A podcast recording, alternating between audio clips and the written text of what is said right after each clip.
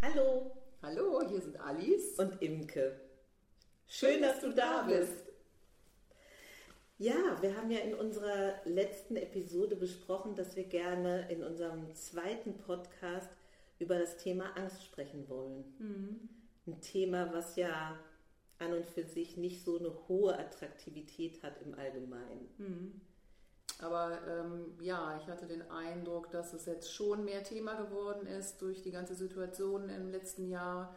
Und deswegen hatten wir uns überlegt, ähm, das auch anzusprechen, weil ja, nicht das so rosa Tuch drüberlegen, sondern dass wir einfach mal drüber sprechen. Was ist Angst eigentlich? Ja, das finde ich schön, wie du das das sagst.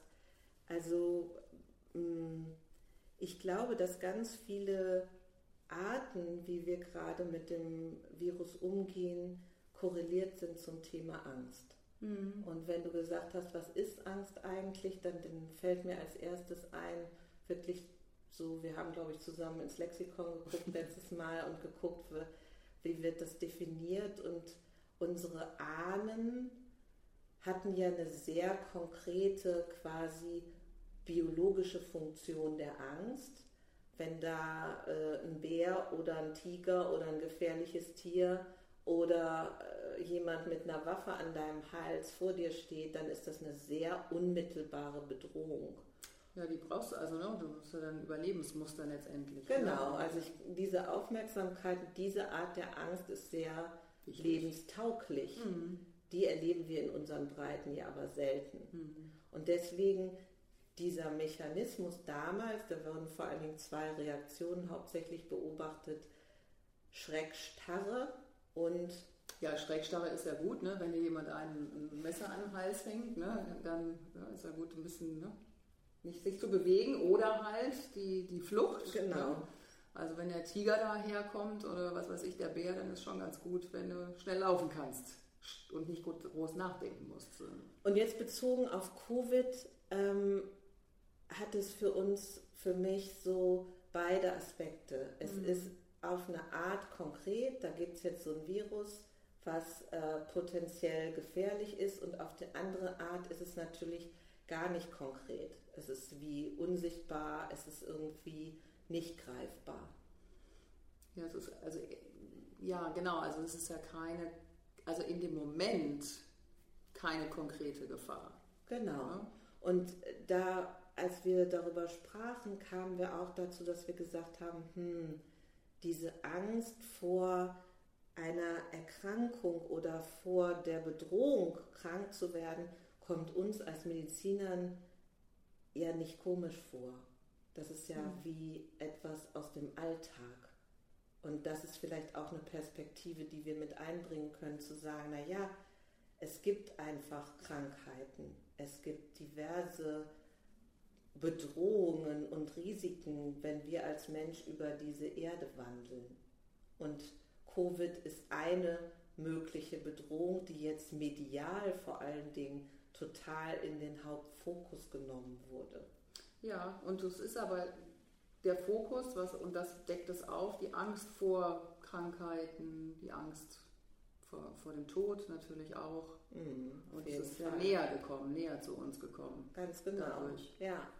Und ähm, wenn wir das ins Konkrete holen oder wenn man Vergleichsstudien aufbauen würde, so zum Thema, wie risikoreich ist es eigentlich, sich in den Verkehr zu begeben, äh, wie viel Risiko habe ich eigentlich an Lungenkrebs zu erkranken, wenn ich so und so viel rauche, dann kommen wir vermutlich zu sehr ähnlichen oder schlimmeren Kurven in Bezug auf das Risiko. Und ich glaube, uns beiden setzt sehr zu, dass diese Angstszenarien, nenne ich das mal, im Unterschied zu dieser biologischen Angst, dass, dass unsere zivilisierte Gesellschaft jetzt immer in so Angstszenarien sich bewegt, die eigentlich nur im Kopf stattfinden und das so ein bisschen verhindert immer wieder mal nicht nur wie eine gescheite Risiko-Nutzen-Abwägung, wie das Sinn macht im Leben, sondern auch uns hemmt, wirklich freudvoll, lebendig zu leben, was immer so ein Risikorest beinhaltet ja. aller Kästner. ja, ich meine, wir setzen uns ja, sage ich jetzt mal, immer Gefahren aus, was du gesagt hast mhm. mit, dem, mit dem Verkehr und so weiter. Das sind, ist ja, sind ja Gefahren und ähm, ja, ne, wie, wie, was hast du gerade gesagt, Kästner gesagt hat, ne, hatten, sind wir irgendwie drauf gekommen, ne? Und seien wir ehrlich, das Leben ist immer lebensgefährlich. Ja. Und ja, also es soll jetzt, es ist ja nicht lapidar jetzt oder hergesagt oder ja, schon gar nicht in diesem Zusammenhang. soll nicht lapidar genau. klingen, ähm, sondern eigentlich für uns ist es wichtig, dafür eine Öffnung zu schaffen, weil wir natürlich mit Risikonutzen oft in Kontakt kommen, also ja. beruflich gesehen, dass ja. wir natürlich abschätzen, welche Therapie hat Nutzen, was gibt es für, für Nebenwirkungen, was hat es für ein Risiko.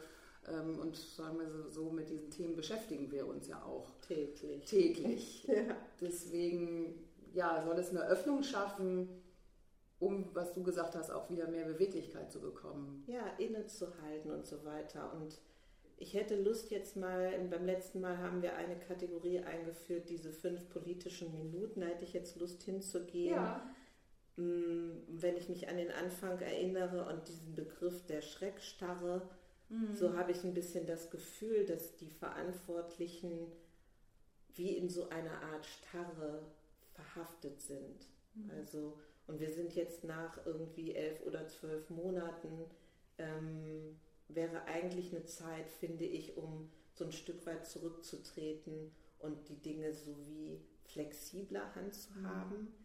Und ich habe den Eindruck, es gibt so eine Art Tunnelblick. Mhm. Und ähm, wir haben darüber gesprochen und gesagt, Mensch, vielleicht hängt das irgendwie damit zusammen, mit diesem biologischen Reflex unter Umständen. Ja, ja also das habe ich mich schon gefragt, wo, oder wir haben uns das gefragt, wo, wo, kommt es her oder wo kann es sein? Natürlich haben Politiker auch wahnsinnig hohe Verantwortung und ich kann mir vorstellen, dass es schon extrem schwierig ist, jetzt irgendwelche wirklich weitreichenden Entscheidungen zu treffen.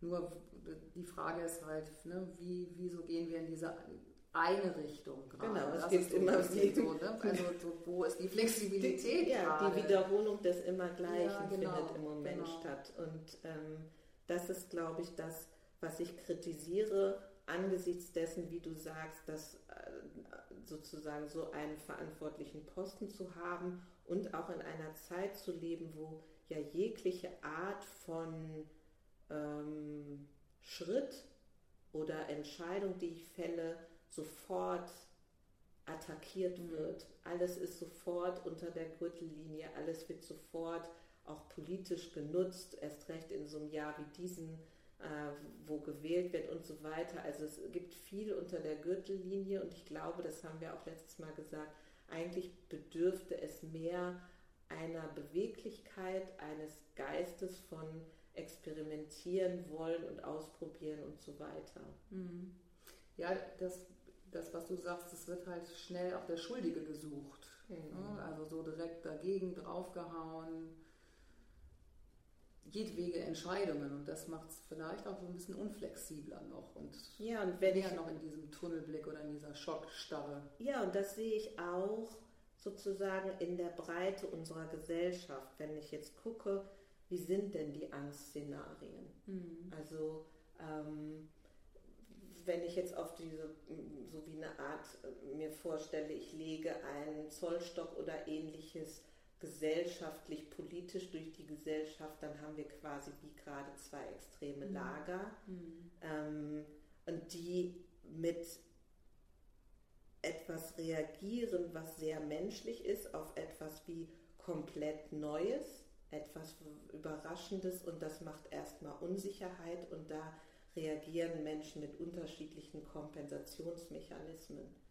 Das ist zum einen sowas wie Kopf in den Sand stecken oder nach vorne gehen oder ein Drama draus machen oder rationalisieren. Also es gibt verschiedenste Mechanismen. Mhm. Und wenn ich mir diesen Zollstock wieder vor Augen führe und auf der einen Seite vielleicht so nehme, das sind jetzt alles natürlich Stigmata, sage ich mal, um das beispielhaft deutlicher zu machen, wenn ich da die äh, wöchentlichen Drosten-Podcast-Hörer höre und sowas wie voll auf Regierungslinie und auf der anderen Seite äh, auch mit so einem Label versehen, was bitte nicht so ernst zu nehmen ist, so wie äh, Querdenker, Corona-Leugner und so weiter, so sind das ja Menschen, die darunter von Angst meistens äh, angetriggert sind. Mhm. Die einen haben Angst, oh, wenn wir das nicht einhalten und uns nicht dran halten und wenn wir nicht alle ganz äh, die Richtlinien einhalten, dann verbreitet sich das Virus, dann wird es bedrohlich für mich und so weiter. Und die anderen sorgen sich vielleicht um, oh, ähm, die Grundsätze sind außer Kraft gesetzt, ähm, irgendwas droht ganz äh, im Hinblick auf die Gesellschaft. Und es ist schade, dass es da keinen Austausch gibt auf dieser Ebene, auf der Ebene von, darum sorge ich mich eigentlich, weil dann, finde ich, wird ja kein Argument wirklich schlimm. Das führt zu einer Öffnung. Ja, ja, und es, ist, es gibt ja, was du sagst, diese Ängste sind ja so unterschiedlich und vielfältig. Ne? Mhm. Also zum Beispiel, also ne, Mutter von einem kranken Kind oder von einem, was, was eine Risikoerkrankung hat oder so, ähm, ja, hat natürlich Angst, wenn wir jetzt alles wieder öffnen und sagen, ja, ist ja alles halb so wild oder so und hat Angst um das Kind oder was weiß ich. Und auf der anderen Seite, also die Mutter, die, die alleinerziehend ist, ne, die da sitzt und nicht, nicht weiter weiß und das sowieso alles schon über den Kopf wächst, möchte eher die Öffnung der Schule, damit es wieder Stabilität gibt in der Familie. Und das sind ja auch, finde ich, zwei, zwei Seiten, die absolut verständlich sind und nachvollziehbar, dass, dass sie ähm, letztendlich die, die, gleiche, die gleiche Richtung genau, ja, den gleichen Grundgeschmack. Den gleichen Grundgeschmack. Und ja. eigentlich möchten sie ja, dass, also gehen sie auch in dieselbe Richtung. Ne? Sie möchten, dass, es, dass wir wieder das, unser, unser ja, freieres Leben leben können oder dass wir auch wieder, ähm, ja, wir möchten ja alle das Gleiche, das wollte ich damit sagen. Ne? ja, ich glaube, angesichts von so wie tausend und einer möglichen Angst-Szenario-Geschichte äh, im Kopf, wäre es halt toll, wenn wir mehr in den Austausch kommen. Mhm. Und es wäre toll, wenn wir uns wirklich öffnen würden und wenn wir ähm, auch so sagen, ja, angesichts von Angst zu handeln, ist eigentlich wahrer Heldenmut. Mhm. So, und das ist, glaube ich, das immer wieder auch zurückzukommen, wo ich merke, das ist das, weshalb ich das hier mache. Ich möchte gerne, dass wir mehr in den Austausch kommen, dass Argumente nicht per se verboten sind, weil da irgendein Label drüber steht. Ich möchte gerne, dass wir äh, zuhören können und dass wir auch nicht denken, wir haben einfache Lösungen. Ich finde ja in solchen Angstzeiten haben ja die, die so die einfachen Parolen haben, haben immer so schnelle Folger. Mhm. Aber nach meinem Erfahrungsschatz ist das Leben oft vielschichtig und komplex und es gibt viele Grautöne zwischen Schwarz und Weiß. Und das finde ich super wichtig zu berücksichtigen. Ja, es gibt ja auch nicht das Patentrezept. Ich meine, wenn es das gäbe, dann würden wir jetzt nicht mehr hier sitzen. Ja. Ähm, und das ist ja auch in der Wissenschaft so, haben wir ja auch schon ne, ja, drüber gesprochen, dass, dass, es, dass wichtig der Diskurs ist darüber und ne, von ja, zu gucken, was, was ne, äh, wie können wir gemeinsam dann zu der, zu der Lösung kommen und wichtig auch alle oder mit ins Boot zu holen.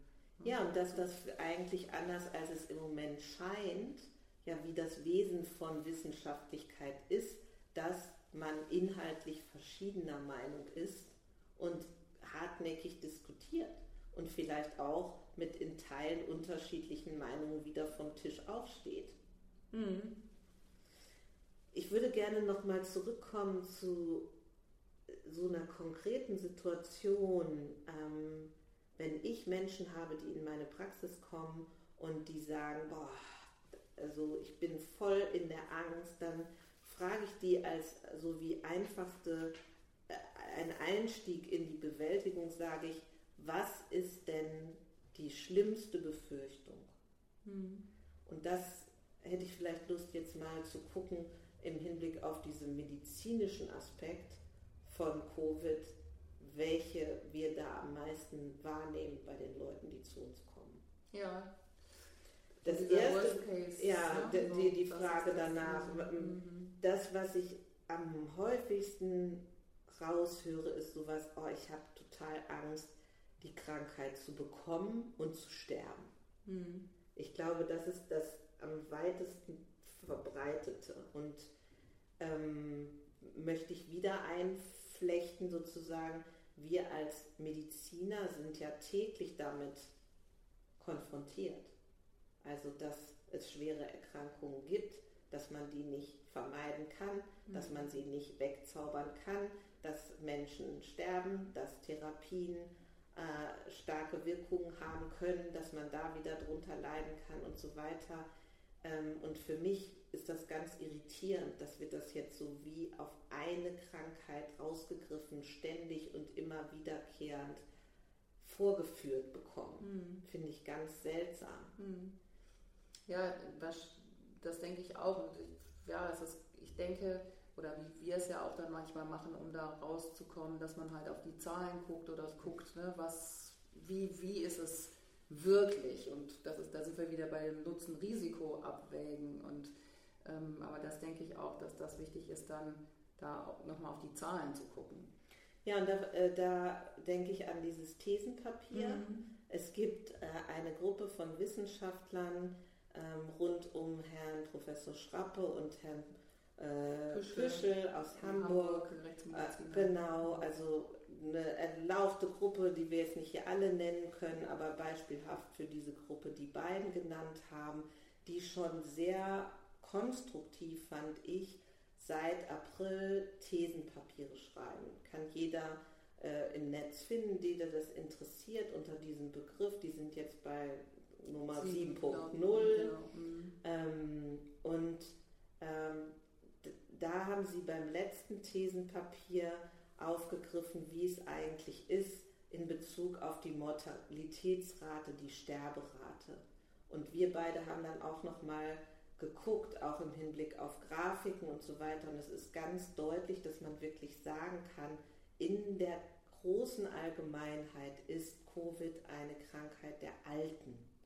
Und insofern eine Krankheit der Alten, dass die Sterberate halt potenziell ansteigt, exponentiell ansteigt, wollte ich sagen, äh, im, im Vergleich zum Alter. Also dass wirklich, die haben Zahlen genannt von 17% Sterberate bei den über 85-Jährigen, mhm. glaube ich. Mhm. Und dann geht das so runter, 6,5% bei den rund um 80-Jährigen.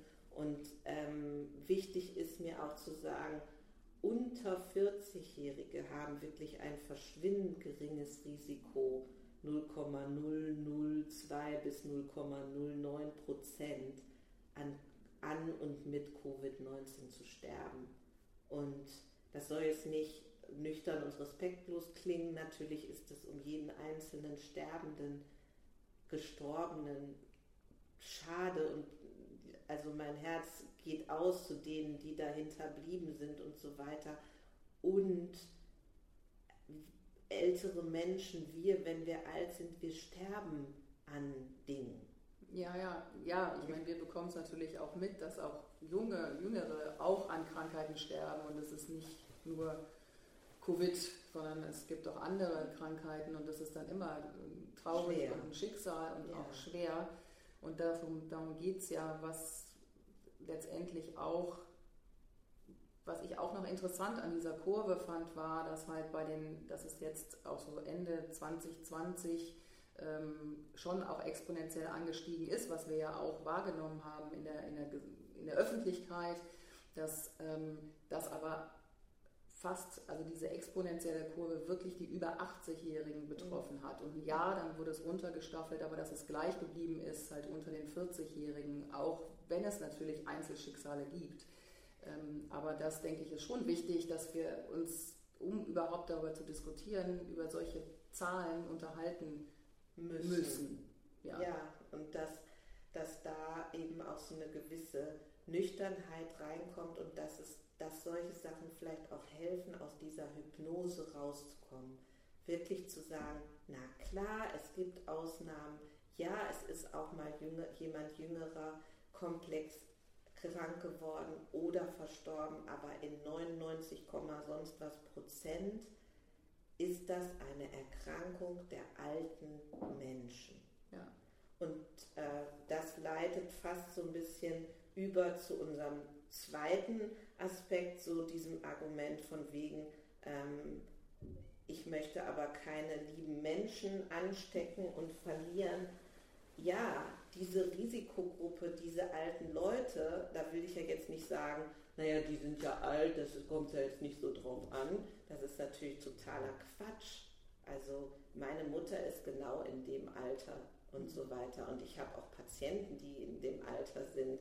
Und ich finde wirklich, dass sich da ganz viel lohnen würde in dieser sogenannten wie Präventionsstrategie, da zu forschen, dass wir als Gesellschaft sagen, das wird, lohnt sich nicht nur im Hinblick auf Covid-19, sondern auf jede, jede Erkrankung. Diese Risikogruppen, also keine Ahnung, jemand ist herzerkrankt oder zuckerkrank oder sonst wie immungeschwächt, die sind ja bei jedem Erreger und bei jeder schwierigen, äh, ansteckenden Erkrankung auch mehr äh, davon betroffen. Mhm. Und wie wir die besser schützen, begleiten, fördern und sonst wie können, ich finde, das wäre super, wenn das äh, mehr gemacht würde. Ja, genau. Und das würde ja jetzt, jetzt ist ja der ideale Zeitpunkt, wo wir mhm. uns ja darüber unterhalten ne, müssen, mhm. ne, dass, dass wir wirklich da gucken, wie auch für die Zukunft, wie, wie können wir unsere Risikogruppen schützen, weil das ist ja das, was wir grundsätzlich wollen. Ja, wir und deswegen können, machen wir das ja. Ja, alle. Und, aber, aber das ist keine mittel- und langfristige Strategie, immer auf Isolation zu setzen. Weder derer, um auf dieses, äh, diesen Punkt Liebe Menschen schützen zurückkommen mhm. zu wollen, aus Liebe kann halt nicht, können nicht ganze Generationen zu Hause bleiben und nur noch ein Online-Leben haben. Wir können aber auch nicht sagen, wir müssen die total abschotten und isolieren. Wir leben ja auch in einer freien Gesellschaft mhm. und ich finde es super wichtig, dass auch ein älterer Mensch sagen kann, ich bin sowieso mit Blick auf mein Lebensende gerichtet auf eine Art, ich will unbedingt diese Zeit mit meinen Lieben verbringen. Wenn das dazu führt, dass ich vielleicht äh, schneller sterbe oder erkranke, nehme ich das in Kauf. Also es ist ja wieder auch ein sehr individuelle Geschichte und ich finde das schon auch ein kritisches Argument, dass so wie für alle ein Besuchsverbot gegolten hat oder so. Genau, das ist das finde ich nämlich auch und ich finde es auch wichtig, dass man natürlich, wenn wir jetzt von, von den Individuellen sprechen, sagen, dass wir natürlich auch, wenn die Menschen, die halt zu Hause bleiben möchten und sich schützen Absolut. wollen oder auch die, die, die Jüngeren, die sich schützen wollen, dass die auch eine Möglichkeit haben, das zu tun. Genau. Und das ähm, sollt, sollten wir so in, in Fokus nehmen und äh, gucken, dass das beides, dass beides möglich ist. Und ich kann mir schon vorstellen, dass es möglich ist. Natürlich machen wir, macht, dass, dass jeder Abstriche macht oder dass jeder Abstriche ist auch im doppelten Sinne super. Ne? Aber ähm, ja, dass wir halt einen Modus finden, wo, wo wir alle uns bewegen können. Ja, die Beweglichkeit finde ich auch super wichtig und da gibt es ja Gott sei Dank auch Tendenzen zu sagen, keine Ahnung, wenn das mit den Schnelltests mehr wird. Ich glaube, das kommt jetzt so langsam, dass das in den Altenheimen gang gäbe ist, ja. dass das Personal, dass die Besucher und so weiter, dass man die, äh, dass man ganz einfach einen Schnelltest nehmen kann, um Tendenzen äh, wahrzunehmen und eine Beweglichkeit zu verbessern und so weiter. Ein wichtiger Punkt finde ich auch äh, bei dieser ganzen Ansteckungsthematik, der mir auch zu kurz kommt, ist der Immunstatus. Mhm. Also sowohl wie kann ich den Immunstatus bei Risikogruppen verbessern, als auch überhaupt, wie kann ich denn meinen Immunstatus verbessern. Und ähm, ja, da können wir doch mal eine Podcast-Folge auch nochmal drüber da können wir wirklich, da können wir wirklich. Und aber ich nehme mal raus, ganz oben laut Studien steht soziale Nähe. Mhm. Und wenn man das sieht, dann ist es schon so ein bisschen oh, schwierig zu be betrachten. Die dritte, das dritte Worst-Case-Szenario ist so ein bisschen, ja, oh, ich könnte aber schwere Folgen behalten auf die lange Sicht. Nach der Erkrankung. Ja. Ne? ja. Das ist ja jetzt so. Ich habe neulich wieder einen Patienten, der gesagt hat, ja, ja, jetzt, ich man weiß ja jetzt mehr über die Krankheit und so, so selber vor der Erkrankung habe ich keine Angst, aber die Spätfolgen. Mhm. Ja, ja, das, das hörst du vielleicht auch. auch. Ja, ja ich, wir bekommen es ja auch mit. Ich meine, letztendlich haben wir noch keine richtige Datenlage darüber. Wenig. Ähm, oder wenig, ja, ja, mhm. genau. Die, das, was ich gesehen habe, waren, die Studien waren zu klein, zu wenige Teilnehmer und auch die Symptome sind so allgemein. Also ja. Müdigkeit, Abgeschlagenheit, äh, Gedächtnisschwäche. Ähm, da haben die selbst in den Studien geschrieben, naja, ob das jetzt eine Folge ist der Erkrankung oder vielleicht eine Folge der Lockdown-Maßnahmen ja. und so weiter. Mhm. Also es ist so schwammig. Ja, und es ist ja auch schwierig zu, zu beurteilen. Also beispielsweise nach einer schweren Lungenentzündung da haben die Patienten auch lange Zeit mitzukämpfen und ähm, kann bis zum halben Jahr dauern, wirklich, dass sie auch Atemnot haben und sich abgeschlagen müde fühlen. Und, ähm, und du siehst die Folgen auch auf den äh, Bildern. Genau, auf das den, ist dein tägliches. Bildern, genau, ja. ja. Ähm, und klar, das sieht man natürlich auch bei, und, und äh, Covid ist ja auch ein Virus, was auch die Lunge, die Lunge betrifft. Mhm. Und das natürlich da auch dann das länger wären kann. Ja, ja, ja. Und in den ganzen Schwerverläufen, wo dann jemand beatmet wird, also auch, ich habe zum Beispiel letztes Jahr einen Patienten gehabt, der ähm, eine schwere Lungenentzündung aufgrund eines anderen Erregers mhm. hatte und der musste zwei Wochen beatmet mhm. werden und der hatte es auch schwer. Ja. Der hatte, musste vieles wieder lernen, der hatte keinen Zugriff auf die Zeit, was passiert ist der hatte ganz viele Flashbacks mhm. und so weiter und so weiter. Also das ist so ein Stück weit auch auf dieses künstliche Koma zurück zu verfolgen sozusagen. Genau, die Frage ist halt, ne, was ist, ist es jetzt die Folge der Therapie auch?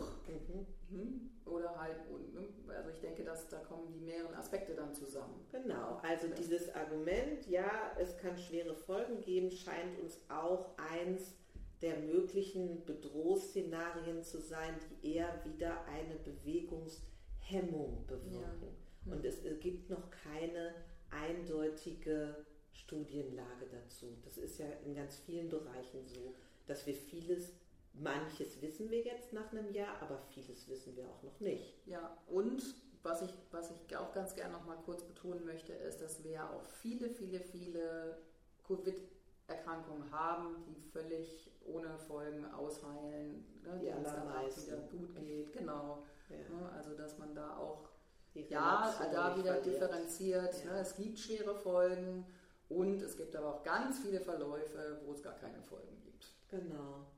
Und da wir ja jetzt dieses Angstthema gewählt haben, ähm, wollten wir auch noch so ein paar Punkte nennen, wie man vielleicht so ein bisschen Angst wie man Umgang mit Angst pflegen kann. Also das eine war ja diese Frage nach dem, was ist das Schlimmste, was passieren kann, was einem ja ziemlich auf den Boden helfen kann, äh, im Sinne von, ach ja richtig, so ist die Relation, ah, das hilft mir. Und das andere ist zum Beispiel erstmal durchzuatmen. Atmen ist immer gut. Atmen ist immer gut. Aber nein, jetzt ernsthaft. Ja, ne? an der Stelle super gut. Also das, glaube ich, ist eine super Strategie, nochmal auf seinen eigenen Atem zu hören. Einatmen, ausatmen weil ja, wir sind ja alle irgendwie, haben wir alle damit zu tun, dass wir auch in unserer Angst sind. Das ist ja auch völlig okay. Ja, Auf mir geht es auch so, dass ich in meiner Angst bin, ne, dass ich denke, meine Güte, so werden wir jetzt unser ganzes Leben mit FFP2-Masken im Park rumrennen und so. Und dann kriege ich auch meinen, meinen Angstzustand ja, oder Sorgezustand ja. und dann ja, solche Strategie zum Beispiel, was du gesagt hast, ne, mit dem Atmen finde ich super, hilft mir auch super. Ja, und auch zu wissen, immer wieder zu entlarven, dass das Befürchtungen und Vorstellungen sind. Mhm. Immer wieder zu sagen, also so, ich weiß es einfach nicht. Mhm. Ähm, wir werden ganz vieles erst im Rückblick wissen. Und darüber vielleicht auch den nächsten Punkt, so wie, was immer hilft, ist zu sagen, was ist denn jetzt gerade? Ja, Jetzt gerade sitze ich hier zusammen mit Alice, wir haben es hier warm, wir sind satt, ähm, wir Sonne haben uns scheint. getroffen und so weiter. Also so. Und wenn es richtig schlimm ist, wenn ich richtig agitiert bin, kann ich auch versuchen, meinen Fokus von, oh Gott, oh nein und oh nein, auf was ganz Konkretes zu richten. Da steht die Blume, die hat so und so viel Blätter, äh, die hat die und die Farbe und so weiter, kann auch sehr helfen. Oder wenn ich merke, ich bin in diesen Angstschleifen mit Covid gefangen, dann kann ich anfangen zu sagen, so ganz bewusst höre ich was anderes, lese ich was anderes und so weiter. Ablenkung. genau. Ablenkung ist super hilfreich und auch sehr, sehr empfehlenswert in diesen Zeiten. Ja, genau. Und was auch wichtig ist, nicht zu viel ähm, Nachrichten. Nachrichten angucken. Ah, Was- Vor allen Dingen gucken. Ja, genau, ohne Bilder. Wenn Nachrichten über, äh, ja, über die momentane Situation, dann ohne Bilder. Ja, hören Ähm, vielleicht. Und dann vielleicht auch einen gewissen Zeitraum sich setzen, zu sagen, okay, ich will ja informiert sein, ne? weiß ich nicht, 15 Minuten, 30 Minuten, wie es halt passt, zu sagen, das ist jetzt mein Slot, da mache ich das und dann aber auch ausschalten. Und vielleicht auch nicht vom Schlafen gehen und Nee, so weiter. ja, und genau. welche Art der Quelle und so weiter und so weiter. Und insgesamt natürlich alles, was gut tut. Ein sich wohltun. Ja, Was kann bewusst, was tut mir gut, genau, was, was, was, was brauche ich jetzt? spazieren gehen, laute Musik anmachen, wild rumtanzen, laut im Auto schreien, In der Badewanne liegen. Freundin anrufen, rumlästern, viel knutschen, natürlich nur mit dem aus einem Haushalt. Ja, und gegebenenfalls auch Hilfe aufsuchen. Therapeuten, Hm. Professionelle, das kann ganz viel helfen. Nummer, Nummer für Kummer oder so. Das Lauter solche. Sachen. So, du zu Hause. Wir kommen jetzt zum Ende und wollen gerne noch die Helden der Woche äh, ausrufen. Wir hatten das Bedürfnis, dass, das, dass wir diese Woche die Aufmerksamkeit und die Anerkennung auf die Jugendlichen und jungen Erwachsenen richten wollen. Ich finde, das ist wirklich eine Generation, die ja genau von diesem Punkt motiviert und äh, ist, zu sagen, ich will keine lieben Menschen Mhm. und andere Menschen gefährden und das machen die jetzt schon echt ganz schön lange. Und verzichten auf sehr, sehr, sehr viel. Ja. Also für, ähm, ja, für, für meinen Sohn zum Beispiel, der ist 16, ähm, bedeutet das jetzt schon eine massive Einschränkung, sich nicht mit seinen Freunden treffen zu können, nicht Auf nach draußen Fall. zu können, ähm, nicht im Sport im beim Verein zu machen, ähm, Schule mal zu Hause, mal dann jetzt mit Maske im Unterricht sitzen und so. Das ist schon eine große Herausforderung. Also Ja. das finde ich schon Ich finde das sehr sehr bemerkenswert. bemerkenswert Und, und dass, dass schon auch viele sich wirklich auch Gedanken machen und sich auch dran halten. Das ist auch mein Also- Erleben, dass wirklich viele, viele junge Leute da so diszipliniert sind und äh, ich mir manchmal sogar wünschen würde, dass sie auch mal wütend werden Ja, und ja. auch, dass es wirklich höchste Zeit ist. Also meine Tochter studiert und ich finde, was ich von da mitkriege, sind die so aufmerksam und rücksichtsvoll und wollen dann einen guten Umgang leben und trotzdem all diese Themen wie jemanden neu kennenlernen, Mhm. einfach mal feiern, äh, ein Campusleben erleben, ähm, miteinander diskutieren ähm, und auch eben nicht, es gibt ja eine totale Vereinsamung unter denen und zu sagen, nur weil die junge Erwachsene sind, dass die sich alle gut strukturieren können und so Mhm. weiter. Also ich brauchte da schon auch Unterstützung Mhm. und ähm, ich glaube, da sind manche ganz schön auch am Vereinsamen.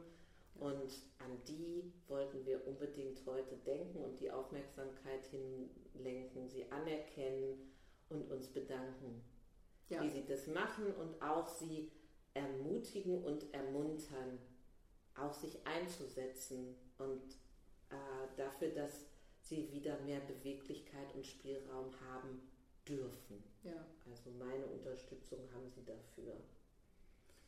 Und Ja. unser Abschluss ist ja immer sowas wie, was könntet, könntest du denn machen konkret? Also einfach machen. Genau.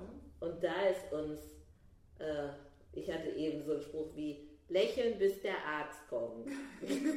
genau. In unserem Fall die Ärztin. Genau. Es gibt so Studien darüber, wie effektiv wirklich Lächeln ist. Also das sprengt jetzt hier für die Episode den Rahmen, aber ihr könnt ja mal, wenn, wenn du Lust hast, kannst du mal so einen Selbstversuch starten und sagen, auch mit Maske gehe ich raus und lächle so doll, dass es in den Augen ankommt und dann probierst du, a, wie es dir damit geht, unter der Maske lächelnd durchs Land zu laufen und ob und wenn ja, welche Reaktionen das hervorruft.